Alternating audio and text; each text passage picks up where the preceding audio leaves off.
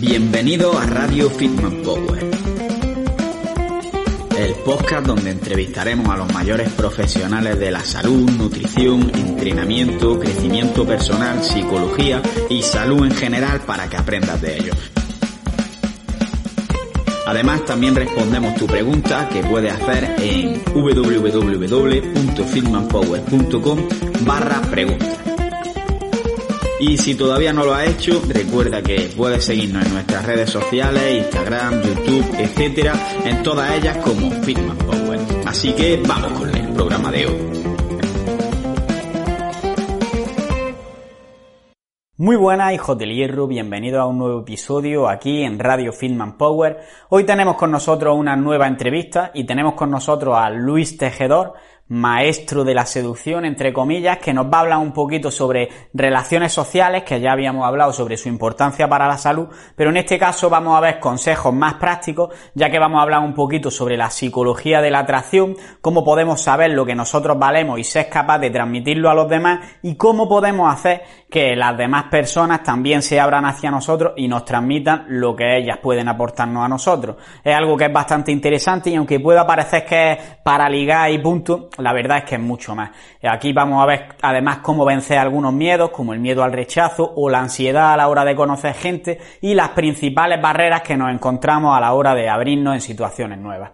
Pero antes hay que hacer una llamada a nuestros patrocinadores, que por una parte tenemos a Manafood, que es una empresa que te prepara tus tuppers con tu dieta, con tus cantidades y los alimentos que tú le pidas y te los trae a casa para que no tengas que hacer la compra, ni fregar, ni cocinar, simplemente llegas, metes la comida en el microondas, tres minutos y la tienes lista. Tenéis un 10% de descuento en todas las compras que hagáis si utilizáis el código FITMAN, todo con mayúscula, en la primera compra y ya a partir de ahí se os aplica en todas. Y por otra parte también tenemos a AudioFit, que es una empresa que lo que hace es dar formaciones sobre entrenamiento, nutrición, psicología y fitness en general eh, mediante podcast, por lo que puedes ir aprendiendo mientras vas en el metro, mientras paseas, mientras cocinas, etcétera. Y la verdad que está muy bien y también tiene incluso apuntes descargables por si te gusta subrayar, leer, revisar la bibliografía que tiene, etcétera. Si utilizáis el enlace que dejo en la descripción, tenéis un mes gratis en la aplicación y estoy seguro de que os va a convencer y probablemente os quedéis. Así que de puta madre. Y además, si os quedáis y utilizáis ese enlace, estáis apoyando al canal. Así que nada, no me enrollo más y vamos con la entrevista. Escucha cómo suena, imposible va a llegar ya, nadie me va a frenar, ahora soy yo el que se va a levantar yo. Escucha cómo suena. Muy buena, hoy tenemos con nosotros a Luis Tejedor, un maestro de la seducción, vamos a llamarle. Y lo primero que quiero hacer es darte las gracias porque hayas invitado, aceptado, perdón, mi invitación al podcast que te invitó Nayara, Nayara Malnero de Experimentando. Y lo segundo, quiero que seas tú quien te presentes porque al final seguro que tú tienes más información sobre ti mismo que yo. Aunque a veces no me acuerde, eh, sí, se supone que tengo más información yo de, mí mismo. Eh, bueno, pues yo soy Luis Tejedor. Eh, me has presentado como un maestro de la seducción, que queda muy poético. Muy, muy interesante, pero yo soy psicólogo y sexólogo clínico y llevo más de 12 años eh, dedicándome a la, desde la psicología y de la sexología, enseñando habilidades sociales aplicadas a la seducción. Entonces, yo a mí mismo no se me ocurriría decir que soy un maestro de la seducción, aunque es verdad que, hombre, eh, siendo humilde, por lo visto, no se me da mal el asunto. Pero que no es lo importante como se me da a mí. Al final es ayudar a la gente a sentirse más atractiva delante de las personas que, les atraen, ¿no? Tanto hombres como mujeres de cualquier orientación sexual. Entonces, pues de mí tengo que decir que llevo pues todos estos años, soy el director de la empresa Egolan Seducción, donde somos psicólogos, sociólogos y sexólogos, eh, desde esta, donde enfocamos todas estas formaciones o terapias, tanto a nivel individual como grupal, eh, en esta dirección pues he escrito varios libros y eh, lo realmente importante es que yo siempre, o sea, siempre he sido, me he sentido músico y esto es una, un poco una, una consecuencia de un trabajo eh, que, soy por casualidad, porque ya te digo, yo realmente lo que quería era ser una estrella del rock, pero bueno, si hay que conformarse, no me mal. Sea, no me puedo quejar. Carlos. ¿Y no te has dedicado en, ningún porcentaje, digamos, a, la música? Pues me pasé desde los 18 a los 35, 33, 32, como músico exclusivamente. También hice teatro, pero digamos que todos mis recibos los pagué como músico. Yo a los 20 años estuve recorriendo el mundo como pianista en un barco de cruceros. Ahí es donde realmente me espabilé. Porque ahí, Carlos, se aprende latín, digamos, ¿vale? Eh, pero bueno, yo siempre me he sentido, me siento músico. Pero la verdad es que la psicología y la sexología, la seducción, eh, la mente humana y las emociones es algo muy adictivo que te permite eh, sentirte, me, permite sentirme muy útil y donde hay, tanto que descubrir constantemente que la verdad es que podría decir que, con mi vida laboral estoy muy satisfecho. Pero bueno, o sea, eh, mi sueño no era ser un psicólogo y un sexólogo. Eh, mi sueño era eh, estar en escenarios de rock. Vale, y te he presentado como maestro de la seducción y esperaba que me hiciera esa réplica que me ha hecho. Y me gusta bastante porque al final creo que al decir aquí que vamos a hablar sobre seducción, probablemente la gente esté pensando en el típico chulo de discoteca que está eh, hablándole a una, hablándole a otra, y, creo que realmente no es de eso de lo que vamos a hablar. Entonces, quiero que me diga qué es lo que pretendes transmitir cuando dices la palabra seducción de una manera más exacta. Pues te agradezco la pregunta, obviamente. También quiero matizar que hablar con una y con otra, o hablar con uno y con otro, no es necesariamente sinónimo de chulo ¿vale? Puede ser asociable o de persona o de persona que lleva muy bien, por ejemplo, su instinto social o su, o su instinto pues, sexual, por ejemplo, ¿no? Pero bueno, ya sé que es un, es un tópico, ¿no? Que, hay que decirlo, ¿no? Pues mira, para mí la seducción eh, es una es un proceso de comunicación. Empezando por ahí. Es un, proceso de comunicación bilateral, ya que eh, entran dos personas en juego generalmente, aunque hay noches muy divertidas donde entran más personas. Y, es un proceso por el cual, al menos tal y como lo planteamos nosotros, es un proceso primero de autoconocimiento, es decir, de saberse y de sentirse qué tenemos de atractivo y a partir de ahí comunicarlo de una forma eficiente para que la otra persona te perciba como tú quisieras, con tus atractivos, de una forma honesta, es decir, sin decir mentiras, y por otra parte, es un proceso donde se incentiva también o se fomenta que la otra persona también pueda expresarse y se sienta cómoda expresándose respecto a quién es y sobre todo a nivel eh, quién es respecto a su, a, su nivel de flirteo y de coqueteo, que pueda disfrutar de coquetear con, contigo, ¿no? Ahí es verdad que hay mucha gente que confunde la seducción con intentar obtener sexo, que es algo que yo me he encontrado y que hay por ahí canales de YouTube donde confunden eso. Pero digamos que para mí la, seducción es, tú estás intentando seducir a tus oyentes, al fin y al cabo. Pero tú estás intentando generarles y ofrecerles un contenido que les guste, que genere sensaciones y emociones. Pues esto es lo mismo.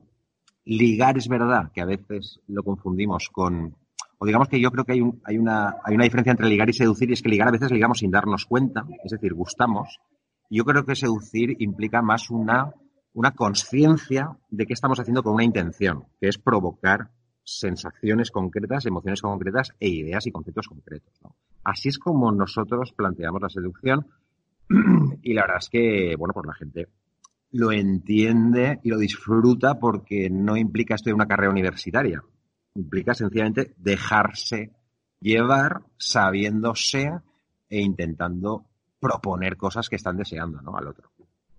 Vale, entonces digamos que más que ligar en sí, el concepto de seducción estaría más basado en que tú sabes lo que tienes y puedes aportar a los demás y que seas capaz de aportarlo, de transmitirle lo que vale a la otra persona y de dejar que la otra persona también sea capaz de abrirse y de mostrarte lo que ella o lo que él es capaz de hacer o lo que es capaz de aportar a una situación concreta, ¿no?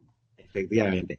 Pero sin olvidar una cosa que nos, nos encanta enseñar y es que siempre tiene que haber una propuesta final. Porque, claro, hay dos personas que se intercambian información, se gustan, pero si uno de los dos no propone algo, pues eh, todos tenemos historias donde eh, sentimos que estábamos gustando, pero no nos atrevimos a proponer lo que queríamos.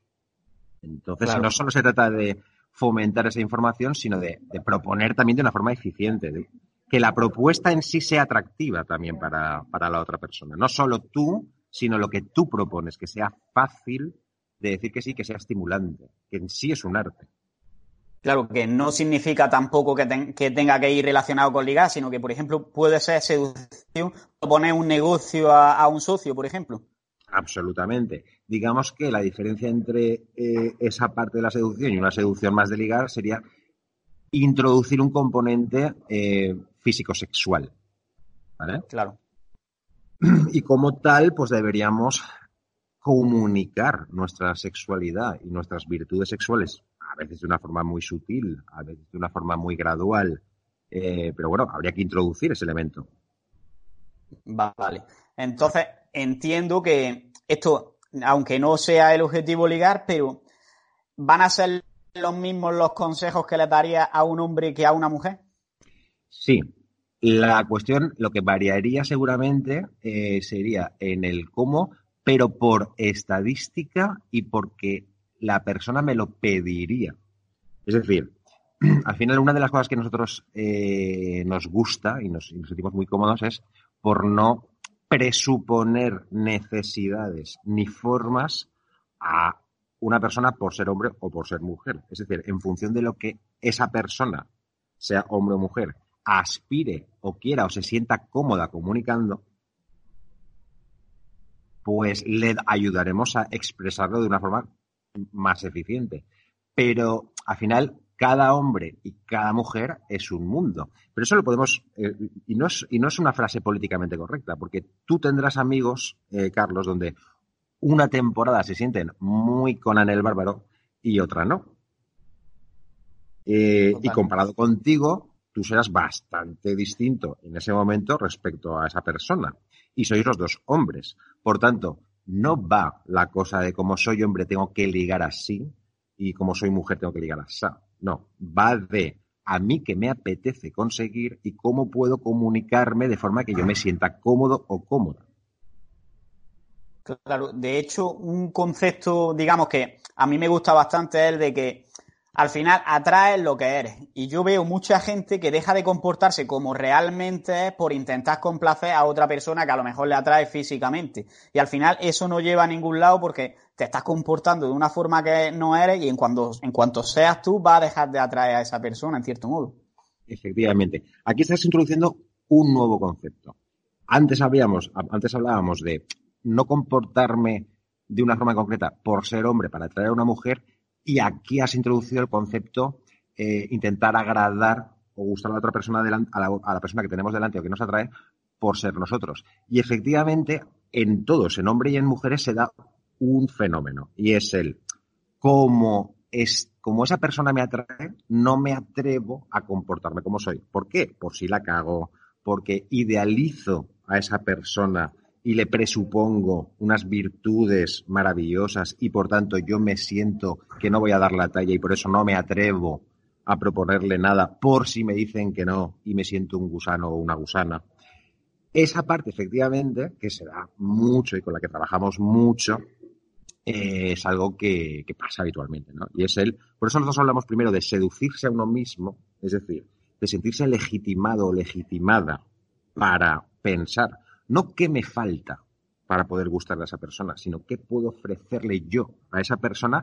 Y por otra parte, eh, ¿qué tiene esa persona que aparentemente me atrae tanto? Voy a comprobar si realmente es lo que me parece, porque esa persona no nos ha pedido que nos guste tanto. Esa persona no nos, ha, no nos ha dicho, oye, yo soy perfecto y perfecta y trátame como un dios y como una diosa. No, sencillamente vamos a intercambiar información para poder sacar conclusiones justas respecto a esa persona, qué me puede aportar a mí, cuánto me estimula. Y una vez yo vaya comprobando eso, es un proceso de conocimiento bidireccional, ya te iré proponiendo lo que me va apeteciendo contigo, porque te estoy conociendo y me estás gustando más o me estás gustando menos, que también pasa, ¿eh? Claro.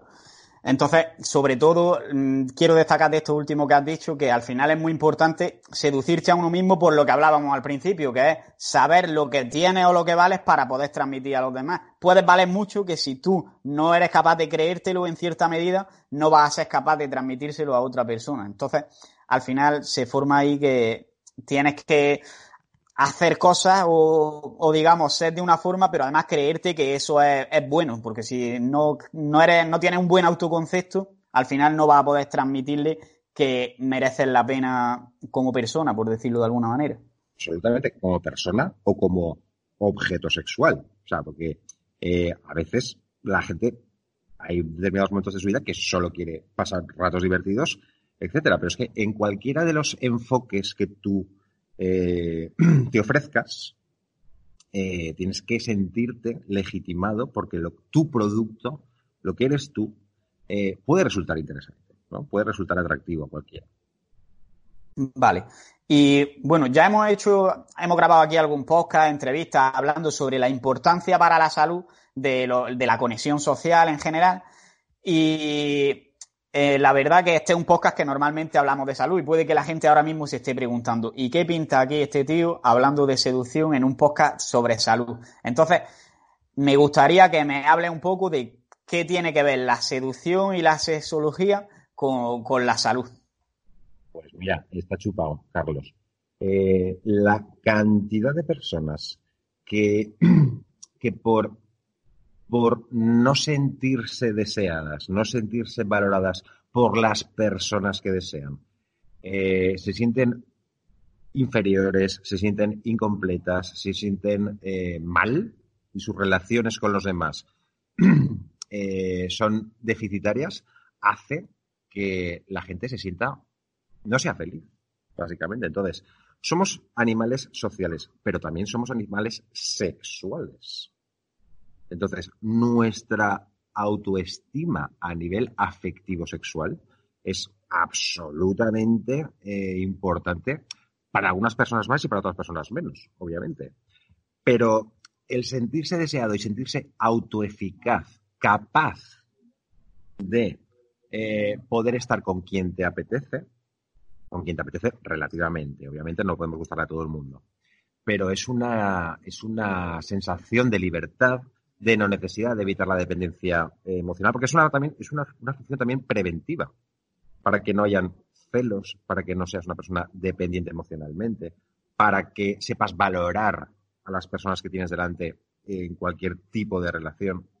Y en definitiva, eh, tanto el sexo como las emociones, eh, como, la, como el autoconcepto, cuánto afecta cuando una persona se siente de una forma realista, atractiva, y es capaz de eh, recibir feedbacks positivos en el aspecto mm, de, bueno, de, seducir, de sentirse deseado o deseada, es fundamental. O sea, yo conozco muchísima gente que le va muy bien a nivel laboral, mm, muy bien con sus amigos, pero se siente un auténtico desgraciado o una auténtica desgraciada porque no se atreve a proponer lo que desea a las personas que realmente les atraen y se siente un mierda, se siente una mierda y, eso se puede resolver. Vale, ahora vamos a ver, vamos a entrar ya un poquito entonces en la chicha y vamos a ver cómo se pueden resolver algunas de estas cosas. Y lo primero que me gustaría hablar es de que antes has mencionado barreras que te impiden proponer algo porque no le voy a gustar o por cualquier otro motivo. Entonces, yo he hecho aquí una lista con algunas barreras algo más generales pero antes me gustaría que seas tú el que me digas cuáles son las barreras que más a menudo te encuentras en las personas a la hora de hacer estas propuestas y cómo podemos resolverlas. Vale. La primera barrera, eh, creo que sobre todo la primera es la de no sentirse legitimado o legitimado. Es decir, la barrera de no merezco este éxito. No me siento que yo pueda gustar a esa persona por el mero hecho de que la veo más atractiva que yo, o porque la veo con más éxito social que yo, o la veo con un más éxito económico que yo. Y eso se puede resolver, ¿vale? Esa sería la primera barrera. La segunda barrera muchas veces es el cómo. ¿Cómo lo hago? Es que no sé qué decir. Es que si me contesta no sé qué, mm, si me contesta A, me quedaré en blanco. Si me contesta B, no sabré contestar C. Es decir, hay una falta, o sea, una de las barreras seguramente también es esa, esa, esa sensación que la gente pueda tener de, pues bueno, de no saber dirigir una conversación. Y quizás la última barrera podría ser una distorsión de la realidad o en función de qué necesitan los hombres o qué necesitan las mujeres, ¿no? Como unas, una generalización en base a consejos de bar o consejos de youtubers o, es decir, una falta de información respecto a la diversidad y a, pues eso, es como, pues, pues, pues, pues como sería, ¿qué necesita un bebé? Pues yo no lo sé. Pues es que, es que no hace falta saber lo que necesita una mujer o un hombre. Es que lo que hay que hacer es preguntárselo, porque cada persona que te encuentras necesita una cosa y además no solo eso, sino que en función del momento en que, te, en que la pilles o lo pilles, mmm, necesitará otra. Entonces, ¿con qué cuento y qué necesita? Entonces, ¿qué le ofrezco respecto a lo que necesita? ¿no? Esas serían las tres barreras más, más frecuentes. Vale. ¿Y cómo podemos resolver cada una? Ha hablado de la legitimidad, del cómo lo haces, con qué cuentas y qué necesitas. Entonces, ¿cómo podemos resolver cada una de estas barreras? Porque sé que esto daría para un podcast entero o más, pero la idea es clave. Claro, o sea, al final esto da, para todos los, todos los cursos y talleres de todas las formaciones, ¿no? bueno, pues básicamente, resumiendo muchísimo la parte de sentirse legitimado, hay una cosa que eh, que solemos recordar, y es que nosotros ya hemos gustado antes. Y se nos olvida. Entonces, y hemos gustado antes también, seguramente, a personas que nos atraían mucho.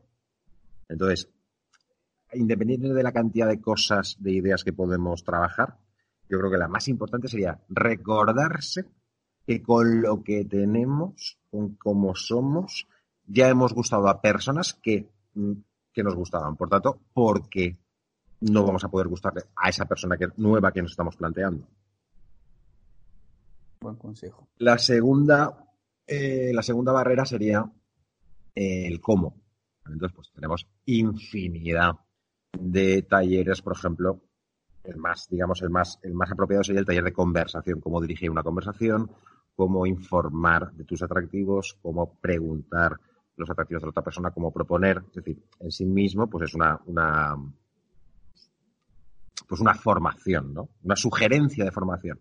Pero lo más importante, si tuviera que decir un mensaje concreto, informa con sutileza y con humildad de tus atractivos, no como una hoja de venta, sino fomentando una conversación como si estuvieras con un amigo. Y por otra parte, confía en que la otra persona te va a entender si le preguntas aquello que te interesa. ¿Vale? Es decir, porque una persona eh, te resulte muy atractiva no quiere decir que sea un robot. Entonces, si tú en un momento dado le quieres preguntar, oye, perdona, me estoy dando cuenta de que me interesa mucho saber eh, si tienes pareja. Pues oye, igual hay otras formas de enterarse de eso, pero te ha salido así, no pasa nada. Esto no es un examen de matemáticas. La otra persona va a entender perfectamente que tengas una curiosidad y que tengas una sensación o que te pongas nervioso, porque todos nos hemos puesto nerviosos y todos. Eh, y aquí no puntúa ser poeta medieval, ¿vale? O sea, no le des tanta importancia al cómo, pero haz, ¿vale? Y después, respecto a, a la distorsión de ideas preconcebidas sobre ser hombre y ser una mujer, el consejo que daría es que todos tenemos ejemplos de personas, hombres y personas mujeres, incluso nos podemos tomar como ejemplo a nosotros de que a veces hemos tenido comportamientos estereotipados y a veces hemos tenido comportamientos que se cargan los comportamientos estereotipados. Con lo cual, vamos a ser mucho más flexibles a la hora de presuponer conductas y necesidades a una persona solo por ser mujer o por ser hombre heterosexual, blanco, bla, bla, bla, bla, ¿no? O negro o chino, yo qué sé. Básicamente, si tuviera que dar un consejo, sería eso. Vale.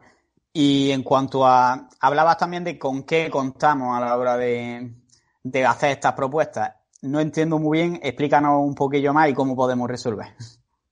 Las propuestas. Bueno, que ha hablado también como un punto de con, de con qué contamos cada uno, que eso puede suponer ah. una barrera.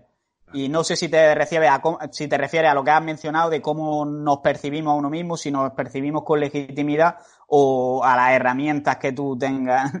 No, eh, me refiero a que nosotros, digamos que utilizamos una metáfora a la hora de atender o, plantear este juego de seducción, ¿no? Y como es de autoconocimiento, nosotros hablamos de que hay como tres cables, una metáfora obviamente, hay como tres cables independientes de atracción, que son de forma, de forma funcionan de forma independiente, pero que son sinérgicos, es decir, que se afectan unos a otros, tanto para bien como para mal.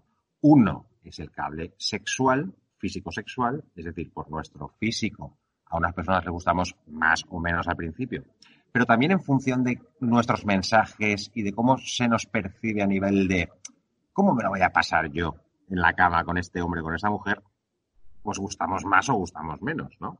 A todos nos ha pasado ver a una chica o un chico donde al principio eh, la veíamos guapísimo y luego resulta que nos hemos, hablando con esa persona, eh, nos ha decepcionado un poco porque la vemos demasiado soso o demasiado sosa y de, joder, pues yo no tengo tantas ganas de, de intimar con esta persona, porque creo que esto va a ser un aburrimiento. Y al contrario, una persona que al principio físicamente no parecía, no nos impactaba, pero luego se ha puesto a mirarnos, a tontear, a poner sonrisitas y a saber jugar su cable sexual y nos hemos puesto más cachondos y más cachondas que un, que un. Entonces, ahí vemos cómo, por supuesto que cuenta el físico, pero en función de cómo jugamos y gestionamos nuestros atractivos físicos y sexuales, podemos estimular más o menos. Por otra parte, nuestra personalidad. O sea, nosotros cada uno somos un padre y de una madre, pero eh, si eres una persona atenta, puedes, eh, eh, puedes, puedes generar la emoción de que la otra persona se sienta pues, confortable contigo, la provocación para generar un reto, la confianza si eres una persona honesta. Es decir, tenemos que tener en cuenta cómo somos para intentar generar emociones positivas. Todos somos capaces de generar emociones positivas. Y por otra parte, está el cable racional, es decir, la utilidad. Bueno, aparte de sexo y de emociones, ¿yo qué sé hacer? ¿Yo qué, esa persona qué actividades puede hacer conmigo? ¿yo qué le puedo enseñar? ¿Yo qué puedo compartir con esa, otra persona? Porque todos queremos pensar que dedicamos nuestro tiempo a cosas útiles, a personas útiles. No nos gusta sentir que perdemos el tiempo. Entonces, yo puedo mm, tener más o menos claro que esta persona me hace un poco de tilín físicamente, que me lo paso bien con ella, pero, pero también pasa con más personas. ¿Qué más me aporta este chico o esta chica para que yo decida quedar el domingo con ella o con él y no con otra persona? Pues que vamos a hacer gimnasia juntos que me encanta, que vamos a ver fútbol juntos, que vamos a hablar de literatura. Entonces, esa información vamos a ver cada uno. Vamos a hacer un ejercicio de qué podemos aportar para poder comunicarnos y que se nos perciba como nos interesa. A eso me refiero con el proceso de seducción y con y con confiar en que lo que tenemos puede gustar. Y si tenemos cosas mejorables, pues vamos a buscar ayuda y las mejoramos. Vale. Resumiéndolo mucho, que al final está el, el, apartado sexual, digamos, lo que tú atraes físicamente a la otra persona. Por otra parte, tu personalidad y las emociones que le haces sentir, si le haces divertirse, si le haces reír. Y por otra parte está le aportar, si a lo mejor sabe mucho de un tema que a esa persona le interesa, si, eres, si puede hacer actividades que también le gusten a esa persona con ella y todo eso va a, digamos, aumentar la atracción de esa persona. Entonces, si no somos conscientes de lo que tenemos nosotros para ofrecerle a otra persona, pues va a ser difícil que seamos capaces de ofrecerlo. Este es el concepto. Y ahora me gustaría hablar un poquito sobre otras barreras que tengo yo aquí apuntar. Y la primera de ellas, que no sé por qué, supongo que tengo un imán para esta pregunta, es el miedo al rechazo. Me preguntan mucho por esto en Instagram y quiero que me digas qué consejos darías para una persona que tenga miedo al rechazo y quiera superarlo. Recordando eh, lo que acabamos de decir, eh, está claro que el miedo al rechazo solo se puede superar proponiendo. ¿Vale? Sea, no puedo enfrentarme a superar el miedo a un ascensor si no me subo a un ascensor. Entonces, primero, ¿qué significado le está dando esa persona al rechazo? A lo mejor le está dando un significado completamente injusto y muy trascendente. Esa persona le está, teniendo, dando un significado de, eh, de que si le dicen que no, está en juego su masculinidad o su feminidad o su valía. Y al final la otra persona a lo que va a decir que no o sí es a la propuesta que tú le hagas. Y como tal, yo puedo desvincularme personalmente de la propuesta, porque yo propongo tomarnos una cerveza juntos porque me parece alguien atractivo o atractiva, y esa persona me puede decir que no. Pero yo sigo teniendo eh, mi misma calidad sexual. Yo sigo siendo, tengo, sigo teniendo la misma personalidad y sigo sabiendo eh, lo mismo y sigo teniendo mis mismas actividades. A esta persona, tal y como le he planteado esto, no le ha parecido atractivo, pero ya está. ¿Vale? Generalmente suele haber algunas, mmm, algunas carencias o algunas cosas mejorables respecto a la autoestima y respecto al autoconcepto de esas personas que le tienen tanto pánico a que le digan que no. Por otra parte, también hay que decir que hay muchísimas herramientas y muchísimas formas de comunicarse para plantear las cosas y las propuestas de una forma más eficiente, más cómoda para facilitar los sís y dificultar los no. Y por otra parte, eh, hay más hombres y más mujeres que longanizas eh, eh, en el mundo. ¿vale? Y te lo digo porque he contado las longanizas y he contado los hombres y las mujeres. Y sale que hay más hombres que longanizas.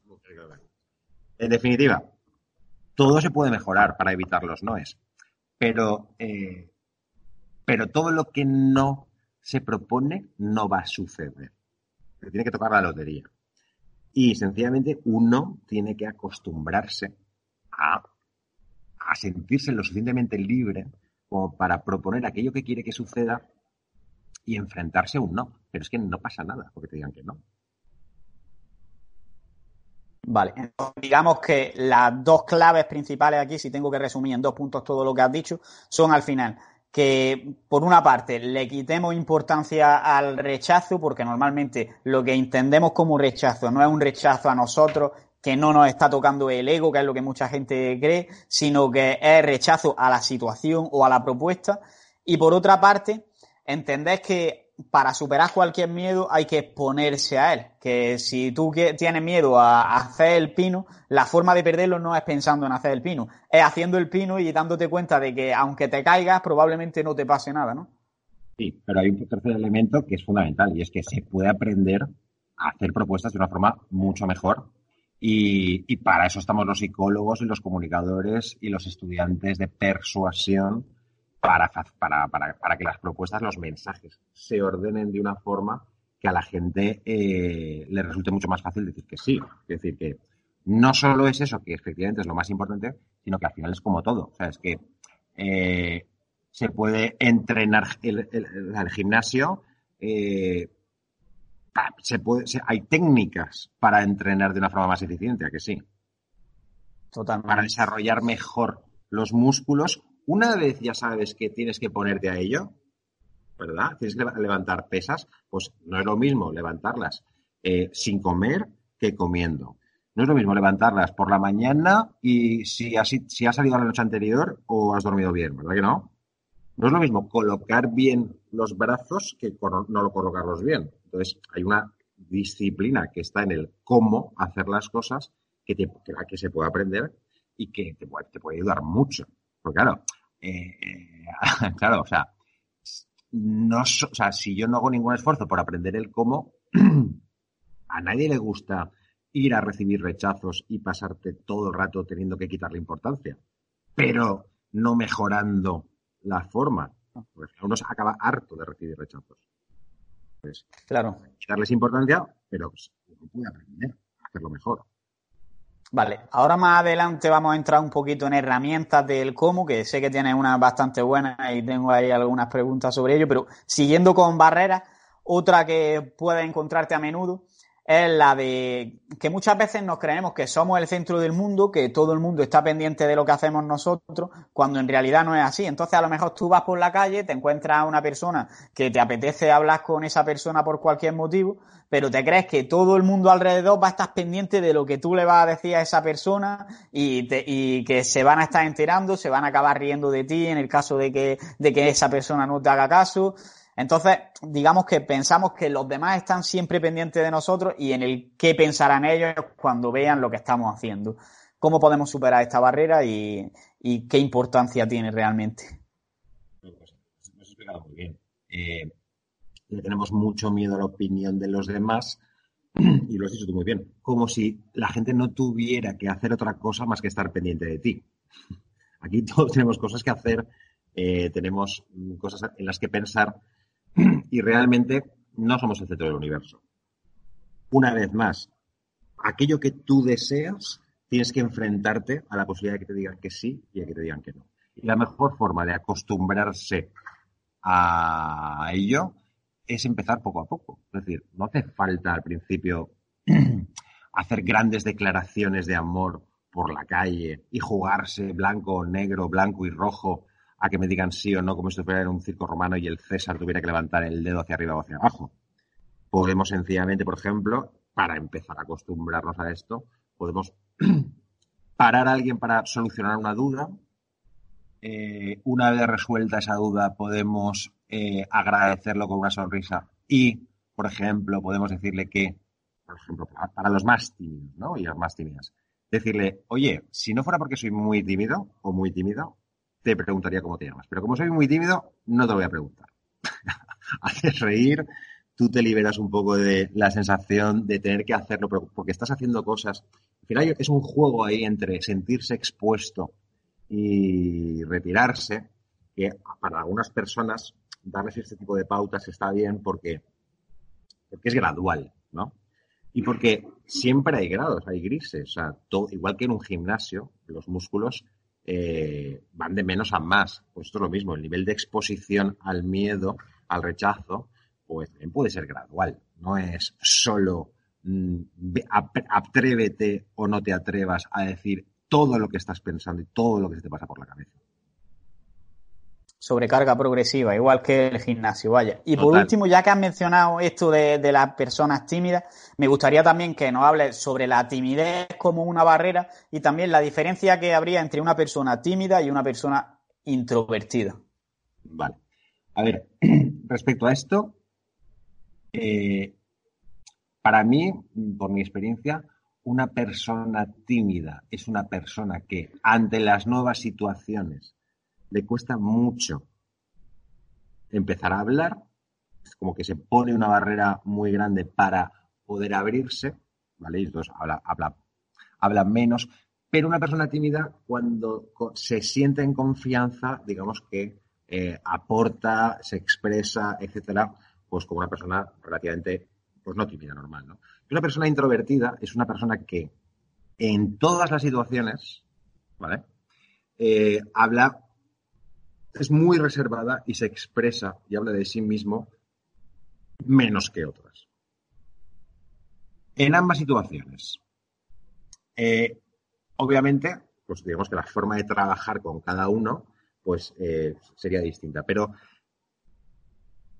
o sea, eh, ambos pueden tener éxito social sin hacer grandes transformaciones, porque hay mucha gente, hay mucha cultura de hacer sentir culpable al tímido y hacer sentir culpable al introvertido, como si para poder tener éxito social o tener éxito sexual tuvieras que ser siempre el alma de la fiesta, ser la persona más extrovertida del mundo y, ser una persona que no eres. Claro, el, nivel de esfuerzo que tienen que hacer esas personas para semejante objetivo es, titánico y eso obviamente desmoraliza mucho y la gente pues, pues, pues genera mucha pereza, pero porque el nivel de esfuerzo es muy grande. No va de eso exactamente. La cosa va de, aun siendo tímido, elegir bien las metas y expresar aquellas, eh, aquellos deseos, incluso justificando que eres tímido. Oye, perdona, me está costando mucho esto que estoy haciendo, espero que lo valores porque soy una persona tímida, pero es que me ha llamado mucho la atención eh, cómo te queda esa chaqueta o ese vestido. Me llamo Luis. Y ahora, por favor, ayúdame porque soy una persona muy tímida. Dame tú la conversación, si es tan amable. Es un gran paso eso. ¿Vale? Además, nos, nos, nos es una, sería, digamos, el máximo, ¿vale? El máximo esfuerzo que podría hacer un tímido. Hay mucha gente que es tímida, luego viene a los cursos y se da cuenta de que una vez das un paso, eh, una vez te lanzas a hablar con alguien, a iniciar una conversación, el cuerpo, el cuerpo te pide más. El cuerpo te pide expresarte más, porque claro, llevas tanto tiempo callándote cosas eh, con un deseo sin cumplir, que cuando la gente tímida eh, da ese pequeño pasito, enseguida se, abre mucho más, ¿no? Entonces, esa sería un poco la, recomendación y las experiencias que tenemos con personas, chicas y, chicas y chicos, ¿eh? tímidos y tímidas. No, hay, no es preciso dejar, ser, dejar de ser tímido. Tus experiencias te llevarán, tus experiencias positivas te llevarán a cada, vez confiar más en la gente y confiar más en ti mismo o en ti mismo. Me ha gustado mucho, sobre todo esto último que has dicho, de que al final das un pequeño paso y te das cuenta de que coges como inercia. Y yo siempre lo, menciono cuando hablo de, de consumir alcohol, porque veo que mucha gente Aquí obviamente no promovemos que nadie consuma alcohol, pero veo que mucha gente la razón por la que lo consumen no es porque le guste el sabor, no, es por ser socialmente aceptado porque los demás le insistan en que beban, sino porque le hace abrir esa barrera y ser capaz de conectar con más personas. Pero la realidad es que no es el alcohol en sí, el alcohol le permite a lo mejor dar ese primer paso, pero luego una vez que tú has dado el primer paso y has hecho algo que ya dices, hostia, he superado una barrera hoy, es como que te vienes arriba y ya te da igual, pero es que si no hubieras bebido, por lo menos bajo mi experiencia personal, yo he salido de fiesta sin beber y cuando he dado, he hecho algo que me cuesta normalmente hacer, es como que a partir de ahí ya me sentía como si hubiera bebido en realidad, porque era capaz de hacer las mismas cosas y encima no tuve resaca al día siguiente.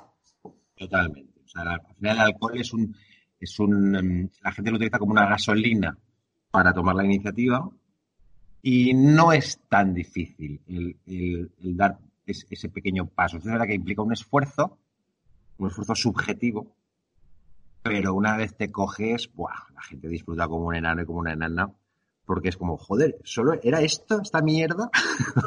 ¿Solo había que atreverme a decir esto? Y mírame aquí hablando con personas, con personas que me atraen. Eh, es flipante. La gente lo agradece mucho. Claro. Y Ahora que habla esto de que al final es un tema divertido, también mencionaba antes que para que hay una de las cosas importantes es ver qué le podemos aportar a otra persona y cómo se siente. Y aquí siempre hablamos de que como tú te sientas y seas capaz de transmitirlo, va a hacer sentir a, las personas que tengas alrededor, en cierto modo. Entonces es muy importante que te diviertas. Pero por lo que hemos hablado hasta ahora, con todas estas barreras, puede ser muy normal que a la hora de conocer gente nueva, tenga ansiedad o que te cueste expresarte. Entonces, ¿qué consejos darías para evitar esta ansiedad y divertirnos cuando, cuando salimos a conocer gente o directamente cuando estás en el trabajo y tienes que hablar con tu jefe, que muchas veces por su situación de poder también te da cierta ansiedad hablar con él? Lo primero es no intentar evitar la ansiedad. O sea, la gente me dice, oye, es que estoy nervioso, ¿cómo, cómo, cómo puedo no estar nervioso? Pues mira, vas a estar nervioso, vas a estar nervioso. Pero el objetivo es que tú puedas hacer lo que quieres nervioso. No decir como estoy nervioso no lo hago. ¿Vale? Porque eso es una trampa. todos hemos hecho exámenes nerviosos. Y hemos ido al examen o nos hemos quedado en casa. Hemos ido. Con tú puedes hacer cosas nervioso. Entonces, mm, no contarse el rollo de como estoy nervioso no lo hago. ¿Vale? Después, eh, otro consejo que podemos hacer eh, para quitarle trascendencia al asunto es pensar qué es lo que está en juego. vamos a ver, no es lo mismo eh, jugarse un puesto de trabajo que a lo mejor puede ser más trascendente, pero para nuestra historia vital como seres humanos, hombres y mujeres, ¿cuánto de trascendente es iniciar una conversación con un chico o una chica que no conoces de nada? Pues es muy poco trascendente. Quizás sea trascendente, ya veremos. Pero desde luego, si hemos vivido 25, 40 o 36 años sin esa persona, no nos estamos jugando la vida, aunque nos ponga nervioso. Entonces, damos, contamos hasta tres y a cuando suene tres, movemos los pies hacia adelante y decimos hola. Eso es lo, eso es lo que yo aconsejaría para, para ayudar a la gente a que se dé cuenta de que puede hacer cosas con los nervios. Además, conforme vas hablando, enseguida empiezas a recibir feedbacks, sonrisas, que hace que se te olviden los nervios. De hecho, por ejemplo, aquí al hacer entrevistas, yo lo he notado mucho que antes de la entrevista, aunque ya lleve ciento y pico, sigo poniéndome nervioso diciendo, hostia, verás tú. Y es el primer minuto de hablar antes de grabar incluso con la persona y ya se me ha pasado porque ves que al final, incluso en los exámenes me pasaba igual. Yo iba súper nervioso al examen. Leía la primera pregunta y decía, hostia, pues en verdad me la sé. Y era como que se iban los nervios instantáneamente. Y creo que pasa un poco igual cuando te das cuenta de que la otra persona a la que quieres hablarle también es una persona y no es un, dios que está ahí en lo alto de un altar, pues te das cuenta de que de que no hay por qué ponerse nervioso y se te va pasando un poco. Y conforme más lo vayas repitiendo, menos nervioso te vas poniendo. Y hasta aquí llega el episodio de hoy. Si te ha gustado, puedes apoyarnos y darnos más difusión compartiéndolo en las redes sociales, dejando una valoración en iTunes o un comentario en iVoox y sobre todo, seguir viendo los siguientes episodios. Nos vemos en el siguiente y un saludo y a seguir creciendo.